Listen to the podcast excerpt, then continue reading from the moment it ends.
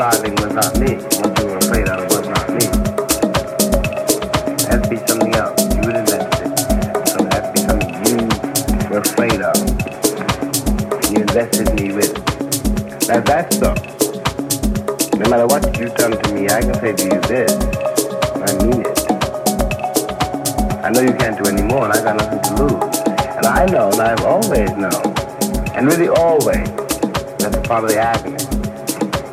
always known that I'm not a nigger. But if I am not the nigger, and if it's true that your invention reveals you, then who is the nigger?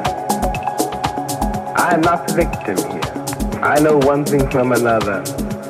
And I know I was born and I'm going to be, you know, I was born, I'm going to suffer, and I'm going to die.